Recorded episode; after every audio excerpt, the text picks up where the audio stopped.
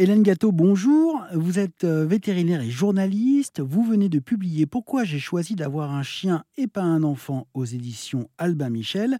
Un livre dans lequel vous revenez évidemment sur l'amour que vous portez à Colonel, votre chien, mais aussi plus généralement euh, sur la place des animaux domestiques dans la maison qui a évolué depuis une quarantaine d'années. Exactement. On, peut faire pas mal de parallèles. Par exemple, en, en 40 ans, si on prend cette dimension-là, le chien est passé de la niche au canapé, mmh. voire même de la niche au lit. Hein, euh, pour tous ceux qui pratiquent le cododo, de dormir avec son animal. Et on est beaucoup plus nombreux qu'on ne souhaite l'admettre.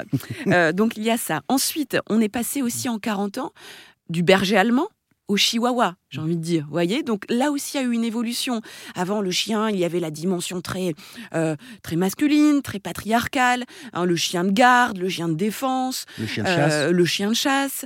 Et puis aujourd'hui, on a des chiens euh, qui se prennent beaucoup plus facilement dans les bras, qui ont même le faciès qui change et qui se rapproche plus d'un faciès humain.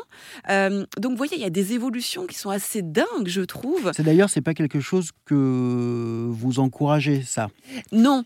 Parce qu'au euh, niveau des races, ça pose des problèmes. Au niveau des races, quand on va dans ce qu'on appelle les hypertypes, et je vais prendre l'exemple des bulldogs français, typiquement, euh, où on essaie de, par la sélection, le travail de sélection, d'écraser de plus en plus leur profil pour qu'ils n'aient plus du tout finalement de museau, qui est euh, l'aspect un peu lupoïde hein, par rapport la ressemblance avec le loup du chien, mais avoir un faciès qui se rapproche beaucoup plus du faciès humain, comme le nôtre, avec tous les méfaits et, que ça peut avoir euh, les désastres sur la santé de ces animaux-là, oui. Et la place à l'intérieur même de la cellule familiale a aussi évolué. Exactement. Après, je pense que l'animal euh, dans une famille, il est, c'est l'élément peut-être à géométrie variable au sein d'une famille.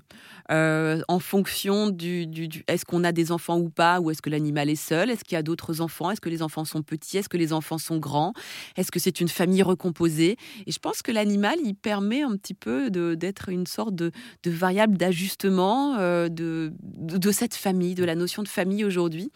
Et, j'ai un, petit peu la prétention, à travers mon bouquin, de, de proposer euh, une sorte de nouveau schéma narratif de la famille. C'est un petit peu comme ça que j'essaie de d'en parler en disant que, euh, que oui, on peut faire famille avec son animal et que je ne pense pas que ce soit une injure à la famille euh, nucléaire euh, classique et que justement cette famille nucléaire classique, le papa, la maman, les deux enfants, etc., si on en sort un petit peu, si on essaie de la déconstruire, c'est pas dangereux du tout, mais au contraire, ça permet eh bien, de faire de la place à toutes les autres types de familles qui peuvent exister aujourd'hui dans nos sociétés. Vous citez Jean-Louis Aubert, donc euh, le chanteur qui a une très belle phrase sur euh, la mm. place du chien dans la maison. Vous vous en souvenez ou pas? Oui, oui, il, dit euh, que toutes les mains d'une même famille se retrouvent sur le dos d'un chien. Il n'y a pas besoin forcément de parler. Ou même quand la communication est rompue, je ne sais pas, entre un des enfants et les parents, bah, finalement, là où on se retrouve tous, c'est quand on va caresser le dos du chien ou quand on va parler de l'animal. Donc c'est un, c'est un lien, c'est un lien à nul autre pareil, le chien. Merci beaucoup Hélène Gâteau. Je rappelle donc le titre de votre livre Pourquoi j'ai choisi d'avoir un chien et pas un enfant, paru aux éditions Albin Michel. Tous les détails et d'autres extraits de cette interview sont à retrouver sur erzen.fr.